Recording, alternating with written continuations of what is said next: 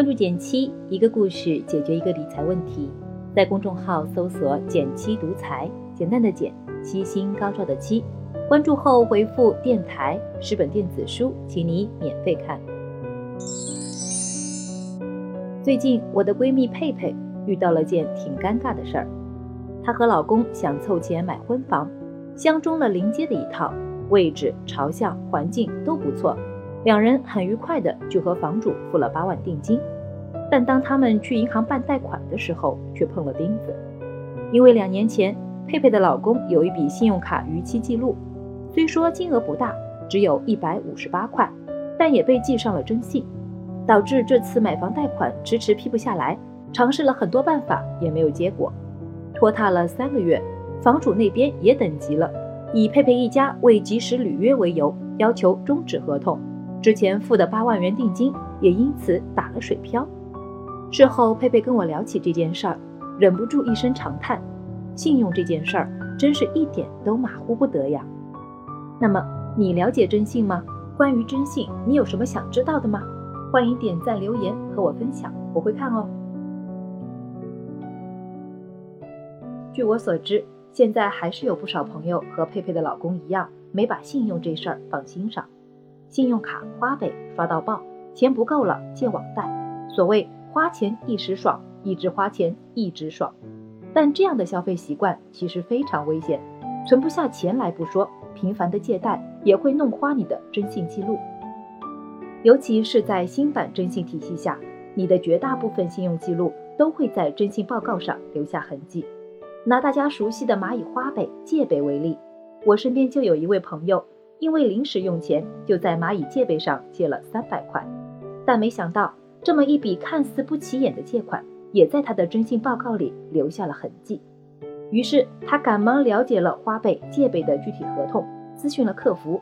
原来，无论你使用借呗还是花呗，背后都是蚂蚁小贷公司提供服务。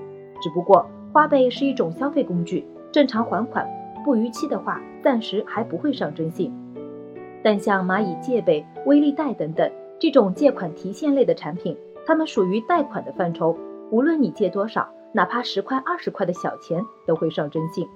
即便是正常还款没有逾期，如果在你的个人征信报告中频繁出现多笔借贷记录，银行也很可能会认为你现金流不稳定，进而影响到你的信用卡、购房贷款审批。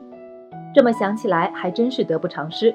其实不仅是这类和信贷相关的问题会上征信，日常生活的点点滴滴。都会和征信挂钩，之前就爆出过很多新闻，比如北京的王先生出国离京时手机没办停机，每个月有费用产生，欠了一百多块钱，后来就进了征信系统，影响还挺大的。再比如今年六月份曾爆出来一对情侣高铁故意逃票四十多次，还伪造短信买短成长，结果不但被拘留，还上了失信名单，后果很严重。更具体的，现在越来越多的城市和地区都在细化信用信息的管理规定。就拿广州来说，考试作弊的、霸占座位的、骗取社保的、在医院赖着不走的、拖欠水电气费的，十几项行为都会被列入失信信息。总之，在互联网越来越发达的今天，信用体系的评估也会越来越细化，维度也越来越多。可能以前有朋友还抱着天知地知我知别人不知的侥幸心理处理信用问题，但以后基本是不可能了。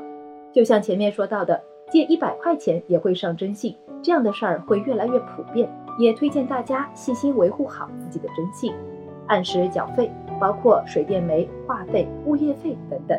不用的账户、电话号码要及时销户，避免产生费用。使用网络信贷服务的时候要看好规则。能不借的钱尽量不要借，多多积累资产，提升自己的资产硬实力。好了，说了这么多，我想肯定会有很多朋友想了解下自己当下的信用情况。目前，人民银行征信中心是官方唯一指定的查征信渠道，登录官网查询，或者去人民银行授权的银行网点打印纸质征信报告，一般等待一个工作日就能拿到报告。像是否有逾期情况、近期的查询记录等信息，都会展示在你的个人信用报告中。这里需要强调一下，如果你看到某 APP 可以查征信，建议谨慎使用。根据征信中心公示的信息，目前未授权任何第三方程序提供查征信服务。如果被不法网站截获征信信息，你的隐私可能会因此泄露。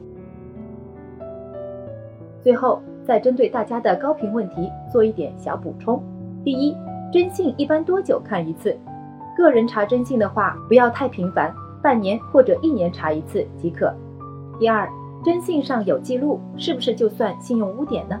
一般来说，逾期等负面的信用记录才算是你的信用污点。而你正常的使用信用卡、正常的借还款，虽然也在征信上有体现，但它也并不是信用污点。相反，长期良好的还款记录还可以从侧面证明你信用良好，有非常好的履约意识。所以，看到征信上有记录，大家不要太担心，保持良好的还款状态，不逾期就可以了。要提醒的是，不要太频繁的借小额贷款，尤其是在你申请房贷。申请信用卡之前，至少前半年尽量保证自己没有小贷记录，以及没有其他未偿还完的负债，否则申请贷款时可能影响审批速度，甚至干脆被拒绝。好了，今天就到这里啦。右上角订阅电台，我知道明天还会遇见你。微信搜索并关注“减七独裁”公众号，记得回复“电台”，你真的会变有钱哦。